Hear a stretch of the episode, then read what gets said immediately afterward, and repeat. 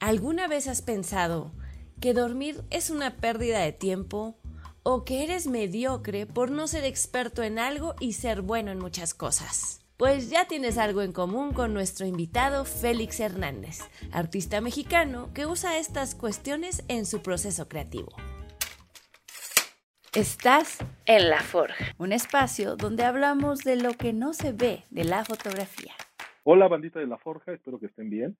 Hoy vamos a platicar con Félix Alejandro, eh, un invitado al cual queríamos desde hace mucho tener. Digo, no tiene mucho el podcast, pero es de, de nuestra wishlist. Tú eras como de los tres, cuatro primeros de los que queríamos entrevistar y qué bueno que ya se pudo dar el tiempo y que pudimos coincidir. ¿Cómo estás, Félix? Muy bien, muy bien, Arturo. Muchísimas gracias por la invitación y yo encantado de este, platicar un rato con ustedes. A ver, a ver qué sale.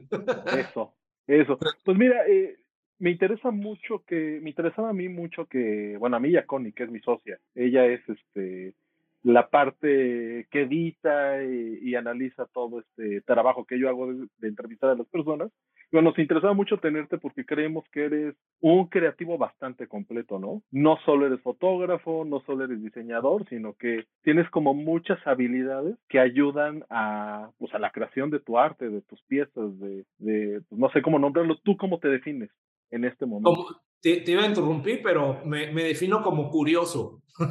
ese, ese es mi problema, sí, o sea, en, cuanto a crear, soy muy curioso, entonces, digamos que eso es lo que me ha ayudado a, a, poder este, introducirme en varias disciplinas sin ser experto en ninguna, pero sí aprenderlas a buen nivel, varias de ellas, para poder, finalmente ves que junto, ¿no? Este, muchas de esas disciplinas para poder crear mis piezas o, mis fotografías, este, mis historias. Pero es eso, es, es un tema de, de, curiosidad. Me encanta saber cómo se hacen las cosas y, eso hace que me, que me clave, que lo intente, ¿no? aprender una, Nueva o una nueva disciplina. Claro, que justo en algunas entrevistas que vi, digo, no sé si, si mucha gente lo sabía, pero Félix, Félix Alejandro, tu nombre así artístico que ocupas es más Félix, ¿no? Pues, este, no, ese es mi nombre real.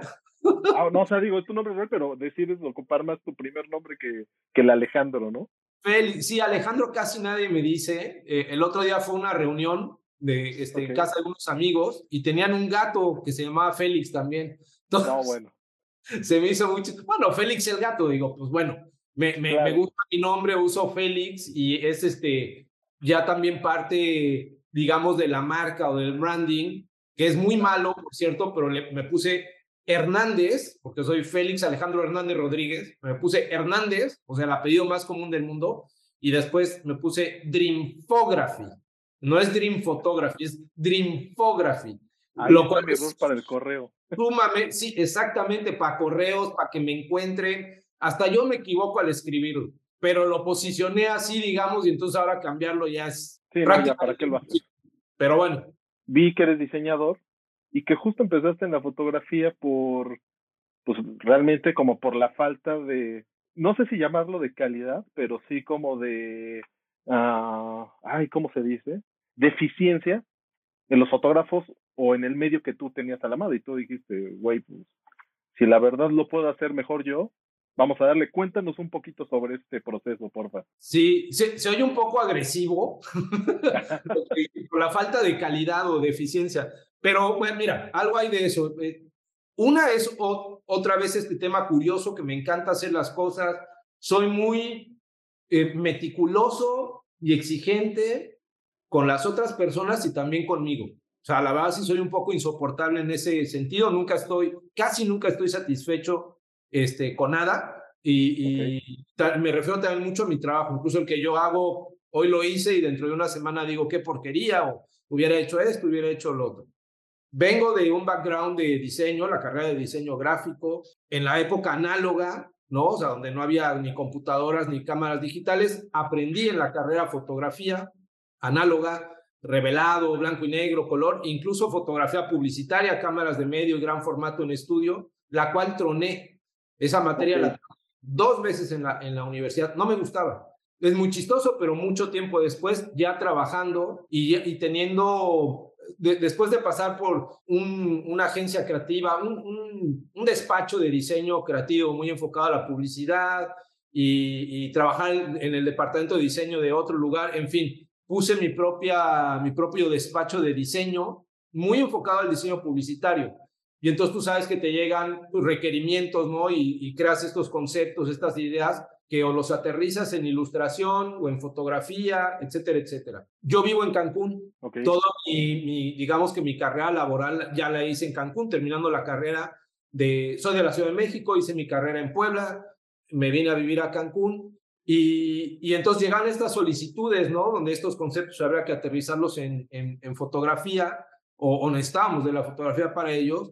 Y no es que no es que haya malos fotógrafos o hubiera malos fotógrafos en Cancún, sino que no había fotógrafos publicitarios o no, o no fotógrafos publicitarios del corte que yo necesitaba.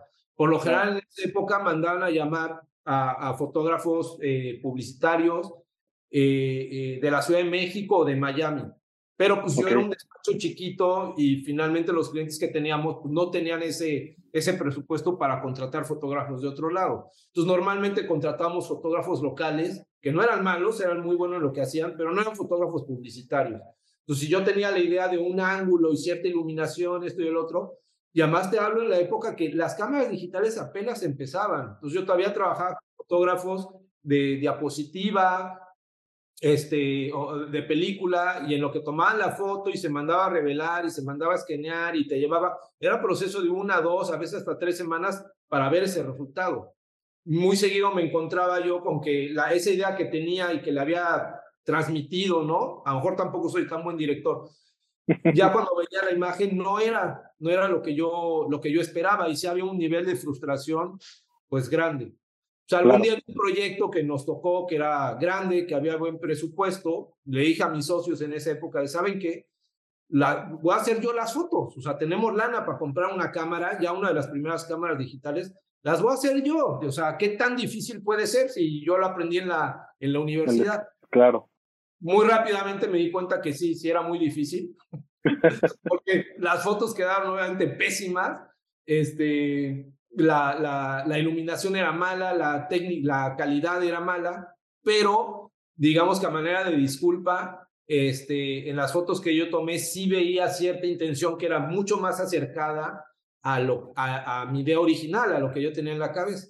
Y digamos ya, resumidas cuentas, pues solo era una cuestión de reaprender la fotografía en la era digital, fotografía publicitaria y, la parte técnica, ¿no? Digamos que la parte conceptual, pues ya la traía yo. Y de ahí me volví, este, pues, eh, un maniático de la fotografía, la fotografía en estudio, la fotografía publicitaria, también en locación, iluminación y todo lo demás.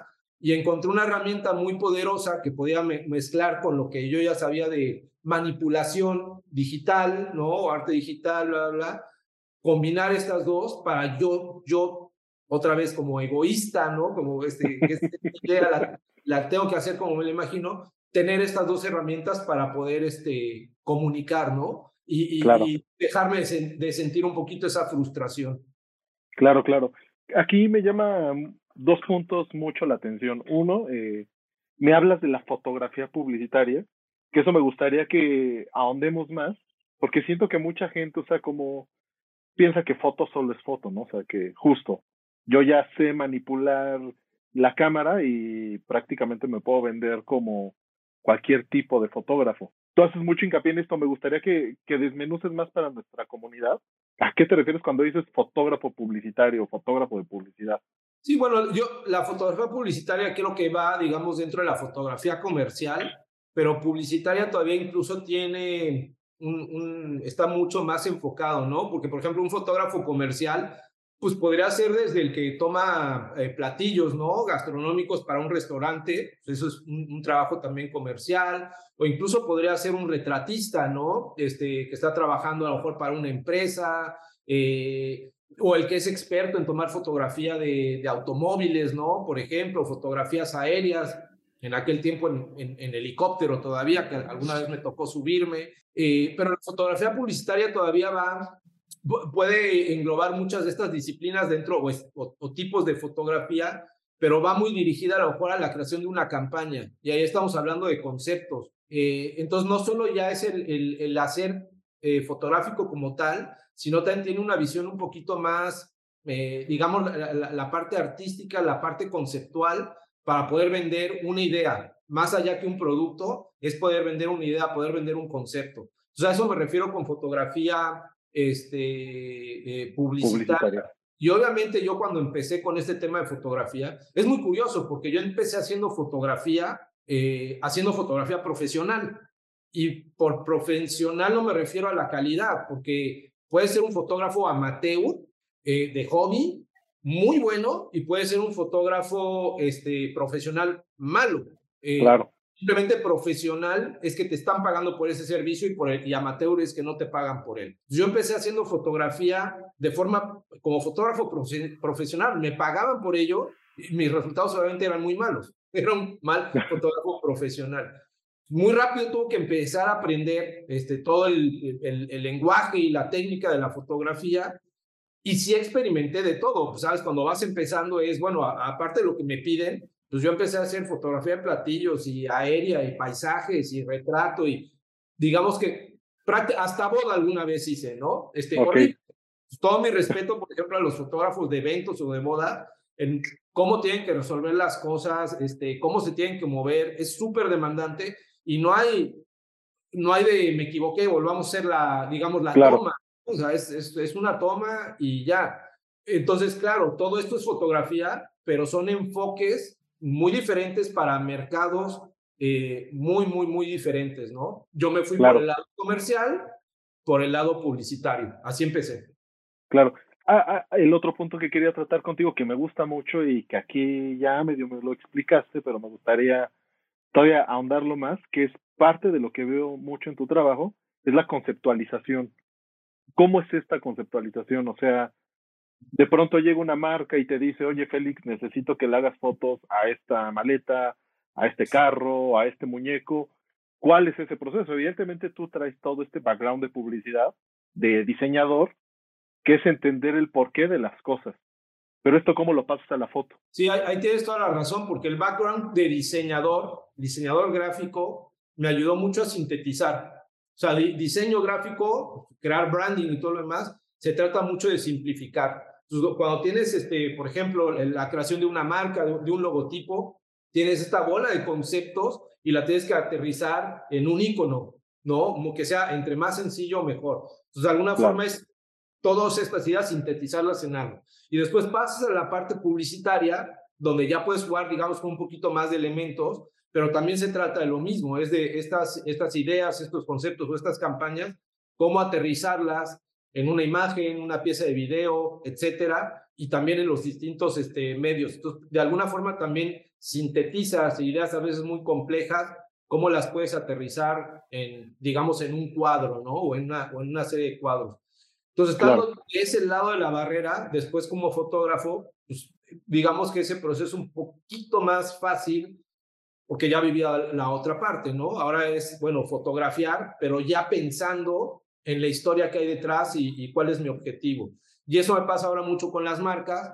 Eh, hay de dos, a veces trabajo directamente con el cliente y muchas otras veces, la mayoría trabajo con agencias publicitarias, ¿no? Okay. Casi siempre la agencia publicitaria, porque es su chamba, ya llega con un concepto. Entonces ya tienen toda una historia, todo un concepto desarrollado. Mira, estamos pensando en esto y yo me, más que todo, yo lo interpreto este, un poquito como director de arte, aunque a veces ellos también tienen su director de arte, lo, lo interpreto y lo, lo, ejecuto.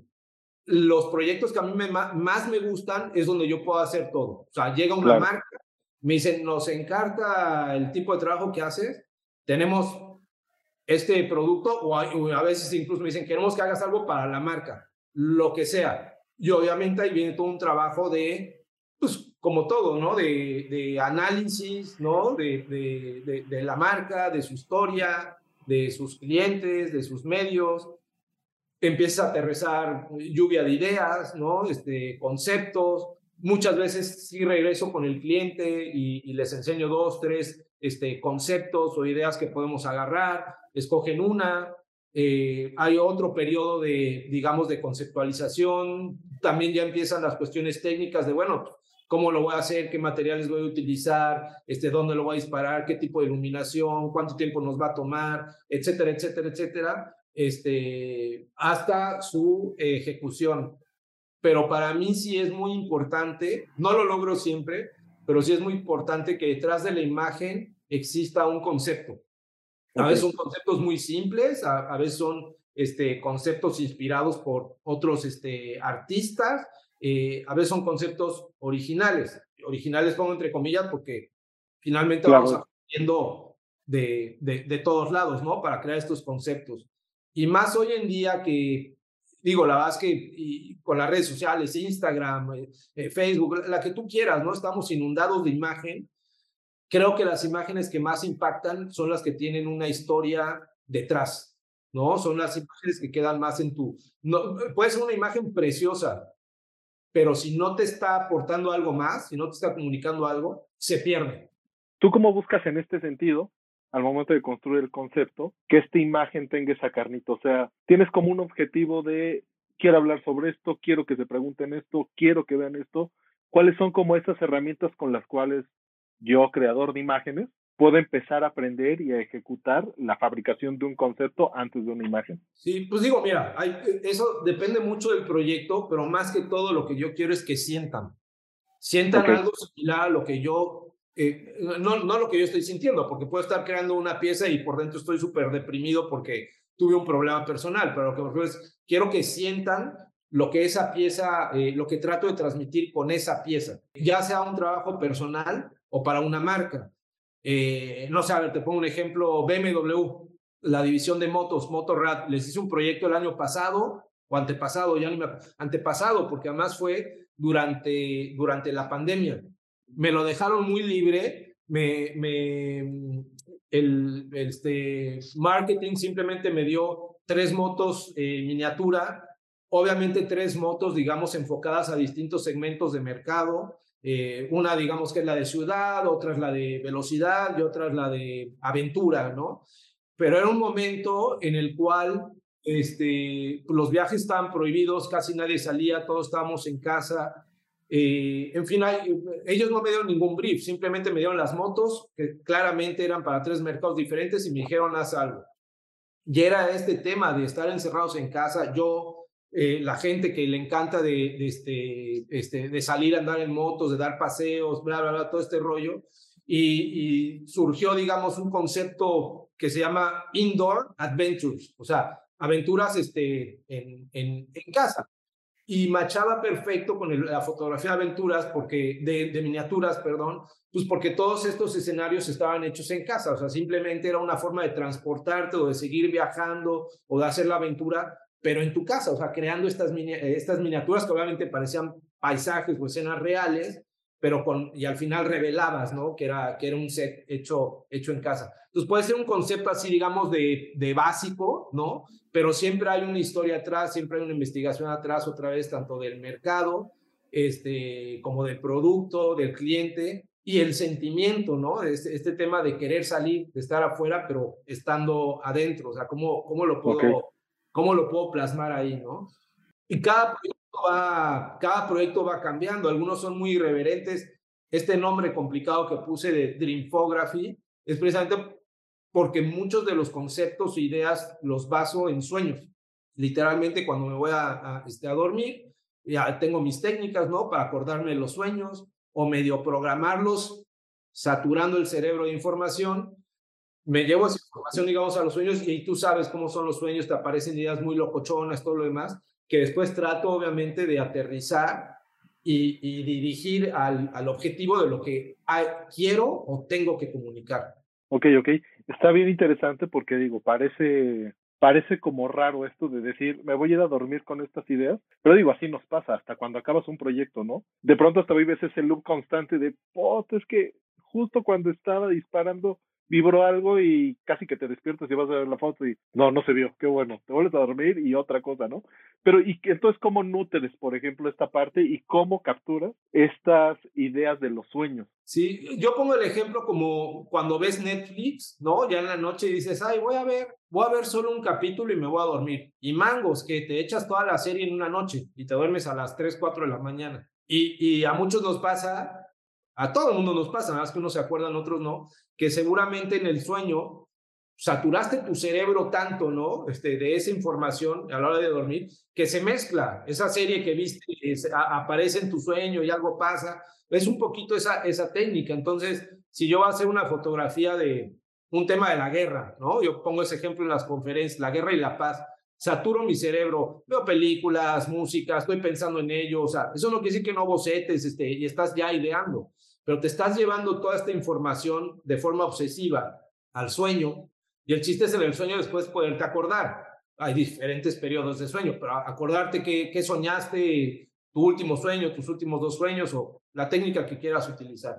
Y es estas ideas, algunas con más sentido que otras, pero te sirven como una base, ¿no? De, inspiración para crear una, una pieza. Y lo interesante de los sueños es que además se mezclan con algo muy personal, pues finalmente viene del, del subconsciente, ¿no? Entonces estás mezclando información, digamos, de allá afuera con realmente quién tú eres y te da un lenguaje muy particular, o sea, viene, viene muy dentro de ti. Toda esta información, digamos, que la aterrizas y después la moldeas, pues finalmente para mandar un mensaje que se entienda o que vaya adecuado con lo que te, te, han, te han encargado, ¿no? Pues básicamente ese, es el ese, es el proceso. Hay veces que no tienes tiempo de soñar o, eh, o, o hacer todo este proceso, pero digamos que es algo muy similar también con las, las ideas. Pues, nace de un brief de un cliente o propio, ¿no? El, propio brief es algo que viste, que te inspiró y dices, puta, quiero hacer algo de esto, o esto siempre me ha llamado la atención. Entonces hay un brief, que, o sea, quiero hacer esto. Viene un periodo de investigación y después de, de, información y después también un periodo, digamos, de investigación de cómo vas, cómo vas a atacar esto ya visualmente, qué técnica voy a utilizar, yo que trabajo mucho con las escalas, con, con los escenarios en, en, en, escala, pues viene también todo el proceso, ¿en qué escala lo voy a hacer? Eh, tiene que ver con tiempos, tiene que ver con, el, con, con la escena, eh, los lentes, este, el dinero, el espacio, son muchos, muchos factores que vas aprendiendo para llegar antes del día de la, de la, de la producción. Oye, y ¿Llevas un diario de todos estos sueños que tienes o cuál es este mecanismo que tienes para que estos sueños no se te vayan? Digo, a mí me pasa mucho que de pronto, y me pasa de pronto hasta en el baño, ¿no? Que digo, ah, estaría bien perro hacer esto y esto, me lavo las manos y ahí se fue la idea. Está cañón. No, es, me, me sale mucho también, todo este tema sale mucho de, de una manía que yo tenía, tengo muchas, pero una de ellas es el sentido de, del, del tiempo que se nos termina este, de la muerte, ¿no? Que a todos nos va a llegar en un momento u otro, me causa mucha ansiedad y eso me causa mucha ansiedad para irme a dormir, porque me voy a dormir y siento que estoy desperdiciando el tiempo, que no soy productivo, ¿no? Son ocho horas al día, supuestamente, y eso es una tercera parte de nuestras vidas que estamos dormidos, nada más ahí tirados. Entonces, haciendo el análisis, dices, oye, no, pues es que cuando te vas a dormir, todas las noches viajas, Todas las noches estás viendo películas y vas a lugares fantásticos y pasan cosas increíbles en los sueños. El problema es que no nos acordamos de ellas. Entonces, digamos que ahí nace esta idea de quiero empezarme a acordar de los sueños, quiero ser más consciente de ellos. Por alguna razón no nos acordamos de ellos, porque la verdad es que hay unos también muy duros, es este, muy fuerte y también es un poco hasta cansado. En un inicio, este, yo programaba el reloj el, del, del teléfono para despertarme cada 55, 45 una hora, va dependiendo. Tú lo ponía, todas las alarmas, me despertaba y, tienes estos diferentes periodos de sueño en la noche, entre, depende de cuánto duermas, pero puede ser entre 6 y 8. Entonces me despertaba y anotaba y me volvía a dormir y volvía a sonar y me despertaba y decía, no manches, o sea, así no estoy descansando, esto... Sí, no. Digamos que lo dejé de hacer, ya me relajé un poco, y, pero con la práctica de irte a dormir y sobre todo cuando te despiertas, de acordarte de, o sea, lo primero que tienes que decir es, ¿qué soñé? ¿Qué soñé? ¿Qué soñé? Y mantenerlo ahí, porque si no pasa esto, o sea, como que te despiertas y dices, ah, sí, qué cagado sueño, que no sé qué, cierras el ojo 30 segundos, te levantas y vas al baño con tú dices, y dices, se me olvidó, o sea, se me olvidó completamente el sueño, te queda un saborcito por ahí, pero se te fue. Entonces el chiste es despertarte y lo primero es pensar en ese sueño. Si dejas que otra preocupación tengo que pagar esto y tengo que hacer esto y la madre la chingada, o, otra cosa, el, el, sueño se desvanece. Entonces digo, son técnicas, hay, hay muchas, hay diferentes como para poderte acordar de los sueños y, este, y con el tiempo y con la práctica haciendo un poquito más fácil. Eso no quiere decir que me acuerde de todos. A veces simplemente me relajo y me despierto y me acuerdo solo de una parte, ¿no? Este, no, no, no me acuerdo, o de un sueño, ¿no? No de todos lo siento como este entrenamiento que hacen los boxeadores previos a su pelea, ¿no? Como, pues durante seis meses voy a dedicarme a comer bien, a entrenar todos los días, todo el tiempo lo estás alimentando. ¿De dónde te alimentas principalmente tú? ¿De las películas, eh, cosas que lees, memes? ¿De dónde viene principalmente tu inspiración? Las fuentes, digamos, de inspiración, este, creo que vienen de todos lados, o en mi caso, ¿no? O sea, desde luego las, las películas, ¿no? Películas de hoy películas que vi hace 40 años, ¿no? Cuando era, cuando era pequeño, todo el tema de Star Wars, ¿no? Sabes que, que me fascina, este, fue algo que se me quedó muy grabado desde, desde pequeño, ¿no? Estos Star Wars, Indiana Jones, pues, muchas películas de, de, Hollywood, ¿no? Y los, los juguetes, ¿no? También eh, el, juego desde muy pequeño, todo eso me, me inspiró y me sigue inspirando. Los viajes, ¿no? Me encanta, me encanta viajar, siempre que hay este, posibilidad, ver lugares este, diferentes, culturas diferentes, la gastronomía, ¿no? Me encanta con, comer, me encanta cocinar. Si no, si no hubiera, si no me dedicara a lo que me dediqué, me hubiera encantado dedicarme a la gastronomía. Se me hace increíble y también toda la historia que hay detrás de la gastronomía y los platillos. Eh, obviamente la música, este, te ponen estados de ánimo que te hace, ¿no? Recordar o sentir cosas, este, y eso también es una fuente de, de inspiración. Los libros, aunque ahí sí soy muy inculto, no, no leo mucho, falta de tiempo, más bien audiolibros, y, tiene, y ahora están muy ligados más bien al tema de, ya sabes, de, de marketing o este, sí, más, que todo de, de, marketing y negocios y todo lo demás, me gustan muchos por la parte de, de, de mi negocio, digo, de, ahí la, de ahí la agarro. Eh, pero sí, la inspiración pues viene de, de, de todos lados. Trabajé, bueno, aún lo sigo haciendo, pero mucho la creación de imagen y conceptos para parques, parques temáticos. Y hasta la fecha sigo para, para un grupo, ¿no? Y muy, muy buen amigo de hace, de hace muchos años, ¿no? Este, bueno, era cliente y se, se convirtió en muy buen amigo. Eh, nos vamos a lo mejor una o dos semanas, una o dos veces este, a la semana a comer o a cenar para platicar cosas de chamba, pero también platicamos en, imagínate que hiciéramos esto, imagina, y siempre está también muy ligado con las historias, sobre todo el, tema de los parques este, temáticos, ¿no? De contar una historia, de cómo poder llevar esta historia para que otros la experimenten y todo lo demás. Entonces, de ahí también viene mucha inspiración de estas pláticas, de estas cenas, de, de, de trabajar para esta industria Viene de, muchos lados, de muchos lados, y, y, todo eso, te digo, se lleva después al sueño para que, conceptualizarlo, ¿no? Tratar de mezclarlo ahí con, con el artista. Digo, mucho de tu trabajo, si no es que la mayoría, recurres a las miniaturas, recurres a la maqueta, recurres a, a construir escenarios. ¿Esto cómo pasó? O ¿en qué momento pasaste? O desde que empezaste a hacer esta primer chamba de, híjole, no están llegando hasta donde quiero que lleguen, empezaste a construir? ¿Cuál fue ese proceso? No, pasaron 10 años y este es un poco lo que te decía que independientemente del, tuve que aprender muy rápido el tema de la fotografía, e independientemente de los proyectos comerciales que, que me llegaban, que también hay un nivel de frustración porque te llegan estos proyectos comerciales y haces lo que te piden y, y muchas veces dices, oye, pero ¿y si mejor hacemos esto? Y le, no, no, no, haz esto, ya sabes cómo es, ¿no? Entonces hay, un nivel de frustración que tienes que sacar de alguna forma. Y pues yo dije, bueno, lo voy a hacer haciendo mi propia fotografía. Entonces, yo cuando descansaba de la fotografía, era haciendo fotografía, pero haciendo proyectos personales.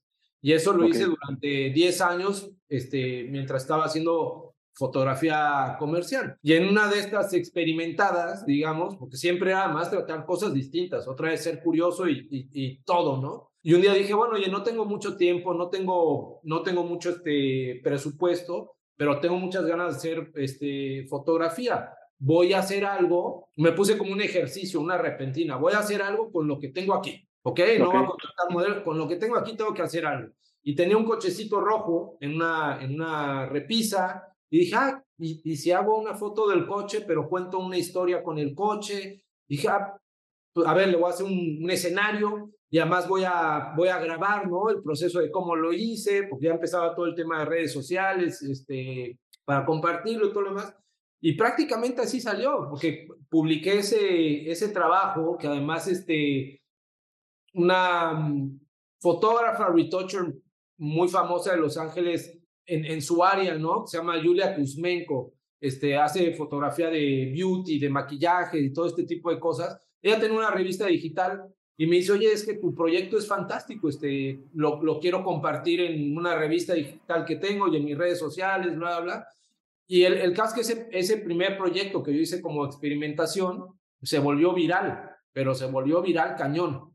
Este, y haz de cuenta que en menos de una semana ya estaban de pues, muchos medios, incluso periódicos, ¿no? O sea, que no tienen nada que ver con el tema de fotografía, querían saber este, cómo se había hecho este proyecto y qué otros proyectos yo tenía. No, no tenía ningún otro, güey. Ese era el único que había hecho con esta técnica. Pero ahora esto que dices, ¿qué te, qué te influencia y qué te inspira, es muy chistoso, porque todo este tema de los modelos escala y de los juguetes y el de crear historias, ta, ta, ta, pues ya venía de atrás, de atrás desde que era chiquito, desde que veía las películas de Star Wars y me explicaron que eran hechas con juguetes, ¿no? Así me dijeron mis papás, que son lo que tú haces en tu cuarto, bueno, ellos lo hacen, pero con una cámara. Pues todo eso se te va quedando y llega un momento, si, si sigues por el camino que es complicado no desviarte, pues como que todas estas piezas de rompecabezas se, se empiezan a unir. Y quiero creer que yo, en esa autorrepentina que me puse, este, eh, se unieron esas piezas. Me gusto por los juguetes, por contar historias, por la fotografía, por los efectos este, prácticos, por el arte digital, porque ahí, ahí mezclé todo. Hice esta fotografía que hoy veo y digo técnicamente también es malona, ¿no? Este, pero tú lo ves. Sí, pero llamó mucho la atención y, y, no porque fuera algo nuevo, de hecho porque era algo viejo, ¿no? O sea, toda esta técnica de utilizar modelos escala pues son efectos prácticos para cine y comerciales que se hacían antes de la era digital, del 3D y todo lo demás. Pero ahora en un mundo completamente, completamente digital, pues sí sorprendía ver que un cuate hiciera este, este, este, esta imagen utilizando esta técnica, que ya casi no se usa. Se sigue usando, pero ya casi no. Que también creo que gran parte del asombro que, que, este, que causa el trabajo es que en automático, digo, cuando empiezas a querer vivir de la fotografía, ves trabajo como el tuyo, y dices, no, bueno, tiene cantidades enormes de equipo y tiene un staff y tiene un cuate que esculpe y de pronto te vemos que tú lo haces todo creo que ese es eh, una de las grandes este, virtudes que tú tienes, ¿no? Que ante la limitante de no tengo quien lo haga, lo voy a hacer yo, güey. Pero mi virtud es ser mediocre. O sea, ¿Cómo? Sí, te, te, te, explico por qué. Porque el, a, hay gente que es muy fregona para construir modelos. Ok. A escala. Pero muy, muy, muy fregona. Diez mil veces más que yo. Y hay gente que es muy, muy, muy fregona en fotografía de producto, en estudio. Diez mil veces más que yo. Y hay gente que es 80 mil veces más fregona creando historias, copies este, y, y, conceptos y todo. O sea, obviamente siempre va a haber alguien más fregón que otro, pero te estoy hablando que arriba de mí, en cada una de esas especialidades hay un chingo. Yo no me especialicé o no me puedo, por mi misma curiosidad, no me puedo especializar en nada. Entonces soy mediocre. Y mediocre no es ser malo, porque se confunda, ay, eres un mediocre. No, mediocre es ser medianamente bueno, ¿no? Creo que si, si no, serías malo. Entonces, yo claro. soy medianamente bueno por esa curiosidad en distintas, en distintas áreas. Eso es mi fuerza. Por eso digo, mi fuerza es ser mediocre, o sea, saber un poco o lo suficiente de cada una de estas áreas y todas las demás. Ahorita empecé con 3D y estoy haciendo cosas en 3D, no tanto para generar imágenes con 3D, sino para poder crear modelos que imprimo en una impresora okay. en 3D. Yo no tenía idea de 3D, pero otra vez, mediocremente lo sé hacer ahora lo suficientemente bien para incorporarlo. Y esa es mi fuerza, saber un poquito bien de todo para poder expresarme, para comunicar este, mis, mis ideas. Me permite moverme muy rápido, me permite hacerlo prácticamente todo yo aquí, desde incluso la edición de video. Antes tampoco sabía editar video, pues mis videos son caserones, pero funcionan muy bien para lo que, para lo que yo hago. Entonces, otra vez, es como un poquito de todo porque para mí finalmente esas son, son técnicas y son herramientas, que si la fotografía, que si el Photoshop, que si el arte digital, que si el Scrap, son técnicas. Lo que realmente importa para mí es la historia, es poder sacar lo que tengo aquí, que es esa parte por la cual empecé a hacer fotos, es que no me entienden, lo, lo tengo que hacer yo. Agarro todo esto para, para comunicar, dar un, dar un mensaje, lo suficiente, en ya el producto final, lo suficientemente bueno, ¿no? Este, pero lo que prepondera es el mensaje. Claro que con el tiempo, pues vas perfeccionando, ¿no? O sea, si tú ves mi proyecto de miniaturas de hace cinco años a en los proyectos que hago hoy, pues obviamente vas aprendiendo, ¿no? O sea, en el camino se te va quedando, se te va quedando algo. Sí, sí, sí. Me, me gusta mucho esto que dices de suficiente. Por ahí escuchaba en alguna entrevista de algún podcast que hablaban de un ejemplo, ¿no? De, de que no sé, eh, hablaban sobre ser rico, ser pobre y, decían que la diferencia entre el pobre y el rico es que uno tiene suficiente y el otro siempre espera tener más. Dice, entonces es bien triste tener una vida sin objetivo, ¿no? En el que todo el tiempo estás persiguiendo más, más, más. Cuando llegas a ese punto de que es, ok, con estas habilidades que tengo logro construir el mensaje que estaba buscando, yo ya estoy bien servido. A lo mejor sí puedo llegar más lejos, pero es mi suficiente y eso me da certeza, eso me da sentido eso, porque si de pronto dices, pues sí, pero aquí es más arriba, va, lo puedes hacer, pero toma en cuenta que te va a llevar más tiempo y toma en cuenta que todo el tiempo vas a estar insatisfecho. En tu caso dices, estoy satisfecho aquí. Pues no, ese, es el problema, esa ese es mi contradicción principal, o sea que por un lado es este, este, este, esta cuestión de ser curioso, que hace que seas mediocre, que seas bueno en todo, pero también, o sea, no experto en nada, ¿sí? Para que no se tan, tan feo mediocre, ¿no? Eres bueno en todo, pero no eres experto en nada, porque hay esa curiosidad, porque si realmente quieres ser experto en algo, le tienes que dedicar todo, cabrón, todo, todo, todo, para ser, o sea, eres el experto en esta madre, cabrón. Entonces, pero es muy chistoso que sintiéndome satisfecho con cierto nivel de aprendizaje en X técnica, pero al mismo tiempo tengo esta parte de que no me satisface, cabrón, ¿no? O sea, que siento que siempre lo puedo hacer mejor. Eso te impulsa a tratar de ser mejor en cada una de estas disciplinas y en aprender nuevas disciplinas para, para dar un, nuevo mensaje. Entonces, aquí sí hay, hay, hay, hay una contradicción, pero que a mí me funciona bien entre esa satisfacción y, y, insatisfacción entre el ser un mediocre en todas estas disciplinas, pero al mismo tiempo al ser mediocre en todas estas disciplinas me ha vuelto experto en esta disciplina, ¿no? Experto en esta disciplina que es la creación de imágenes con, con modelos escala. Entonces es muy chistoso. Ahora, es que todos ponemos etiquetas a esto y el otro. La verdad, la verdad, la verdad, es que a mí lo que me mueve es crear. Crear y compartir, crear y compartir. Todo lo demás son etiquetas que nos ponemos que si eres fotógrafo, que si eres el otro, que si eres bueno, que si eres malo, que si eres pro. Que... A ver, yo me apasiona crear y me apasiona tanto que además tengo que vivir de ello. Porque si yo tuviera, si yo creara, ¿no? Pero no me genere ingresos, tendría que estar trabajando en otra cosa. No sé, a lo mejor soy un contador, soy un médico, otra cosa, y de ahí saco la lana y, y el tiempo que me sobra para, para hacer esto que me apasiona. No, me apasiona tanto crear que tiene que ser tiempo completo. Y si va a ser tiempo completo, pues también tengo que ver cómo chingados hago que sea negocio, que es un pedo, cabrón. O sea, es un pedo menos hoy que antes, pero sigue siendo un pedo. O sea, siempre es un pedo. Y creo que otro punto importante que tocas, y nos pasa mucho a todos cuando estamos en esta parte de la creación, es mostrar todo lo que estás haciendo. Que tú dices, siempre me siento insatisfecho con mi trabajo, porque nunca esperas que esté al 100%, porque sabes que el 100% es inalcanzable. Y si esperas que llegue al 100%, nunca lo vas a presentar. Entonces dices, bueno, ya cubre las expectativas, no las cubre al 100%, pero ahí va, ¿no? Y, y, lo expongo y a ver cómo reacciona la gente. Creo que eso es algo que todos debemos de hacer, ¿no? Entender que nunca llegas al 100%. Sí, hay, digo, tienes que ser como muy autocrítico contigo. Este, es, es mejor hacer que, que se queden en la idea, ¿no? E, esta cosa que tú dices al principio es que no tengo el equipo, no tengo el talento, no tengo las habilidades. Todo lo pensamos en cierto nivel, pero llega un punto en donde sí te tienes que lanzar y decir, a ver, no, lo voy a hacer. Y, y no va a ser lo mejor, y no va a ser perfecto, y siempre va a haber otro que sea mejor, pero te tienes que empezar a, este, a lanzar a hacer. Y en la medida que vas a hacer, es como el caminante, no hay camino, se hace camino al andar. Pues eso, así, o sea, pum, pum, pum, pum, pum, y paso a paso, paso a paso, paso a paso.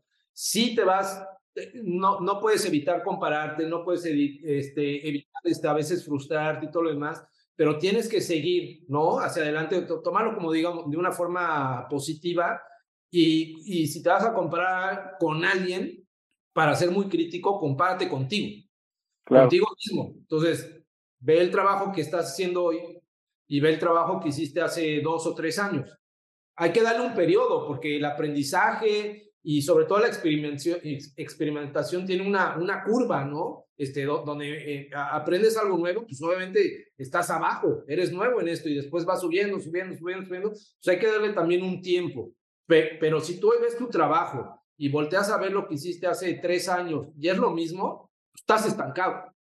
Claro. ¿No? Ahora, ah, me, me, ha pasado que hice una foto hace, la, la, misma del coche, la del coche rojo, la hice tres años después. La, hice una, una, una nueva versión, digamos así. Y de hecho, mucha gente me dijo, oye, me gusta más la original. Y yo, ah, pues, pues qué bueno, ¿no? O sea, e, ese es su rollo. Pero a mí me gusta mucho más la nueva porque la original era un coche que agarré de la repisa, lo puse y le, le, eché este, eh, harina como si fuera nieve y hay unos efectos, este, bla, bla, bla. Y ya.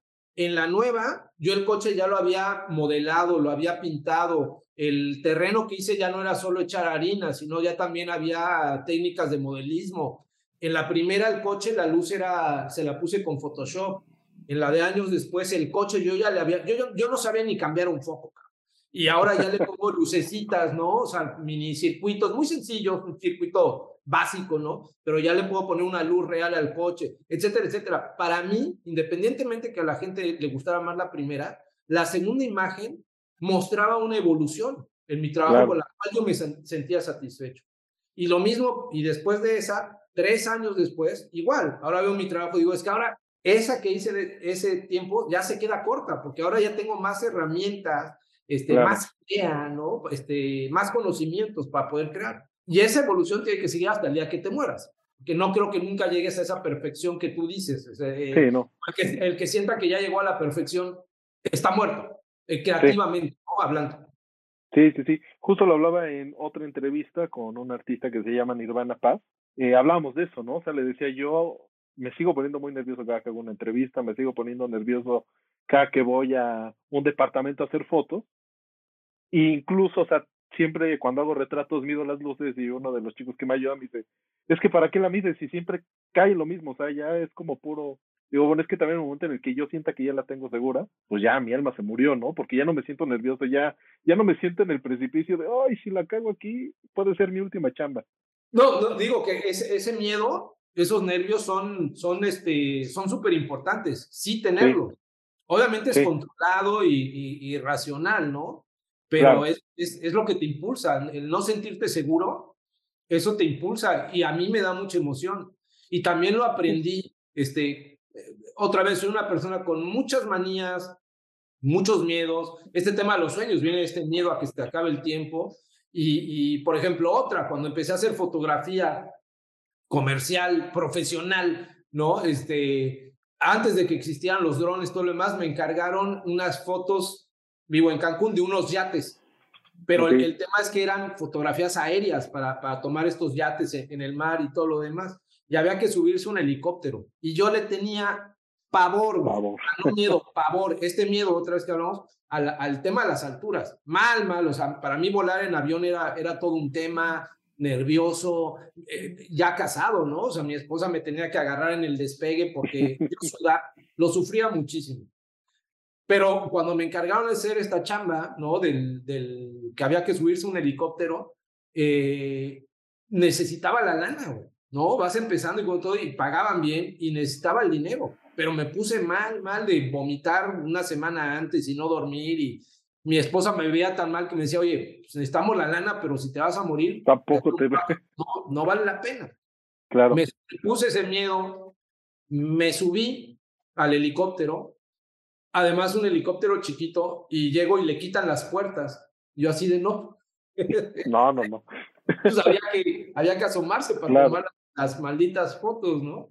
Despega el helicóptero, yo siento que me voy a desmayar y el helicóptero sale hacia el mar y es muy chistoso porque en ese fracción de segundos, ese miedo irracional que tuve durante muchos, muchos años, se, se, se esfumó, ¿no? Y entonces yo ya estaba arriba del helicóptero y me sentía fotógrafo de, digo, lo he contado otras veces, fotógrafo de National Geographic, ¿no? Casi, casi salía del helicóptero y me tenían que jalar de, hey, güey, cuidado, te vas a, te, va, te, vas a, te vas a caer.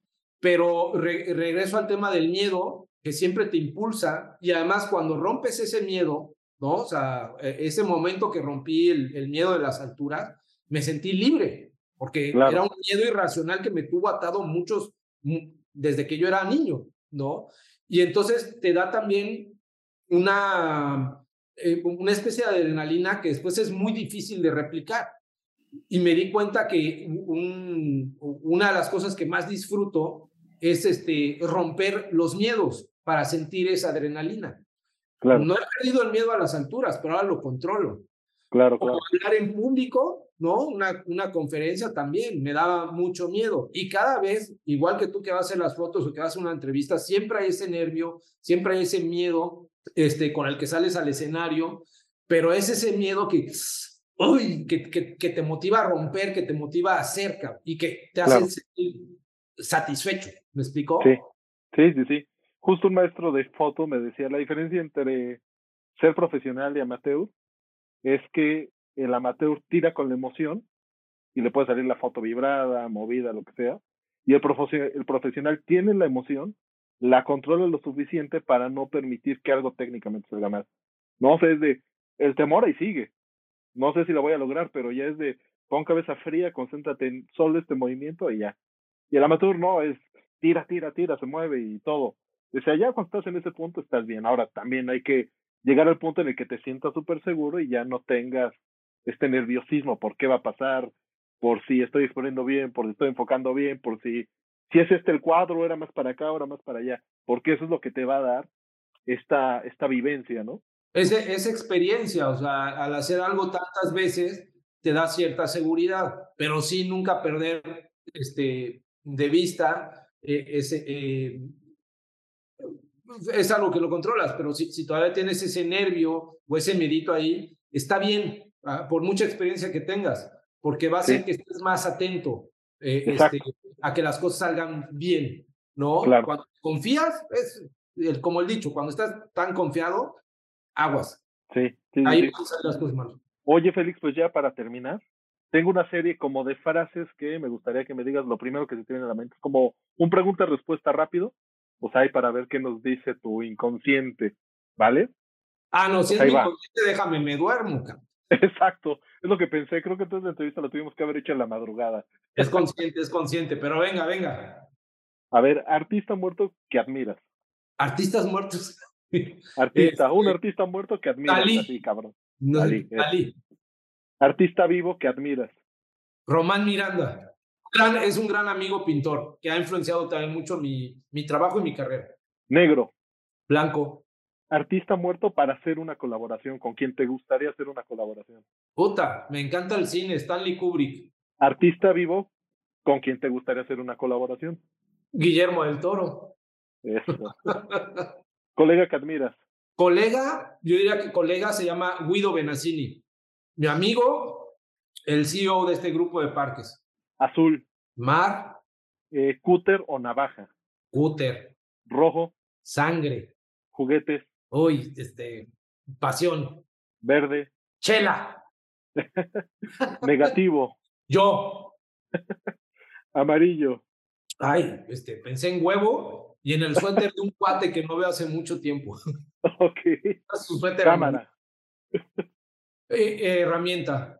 Morado. ¿Uvas?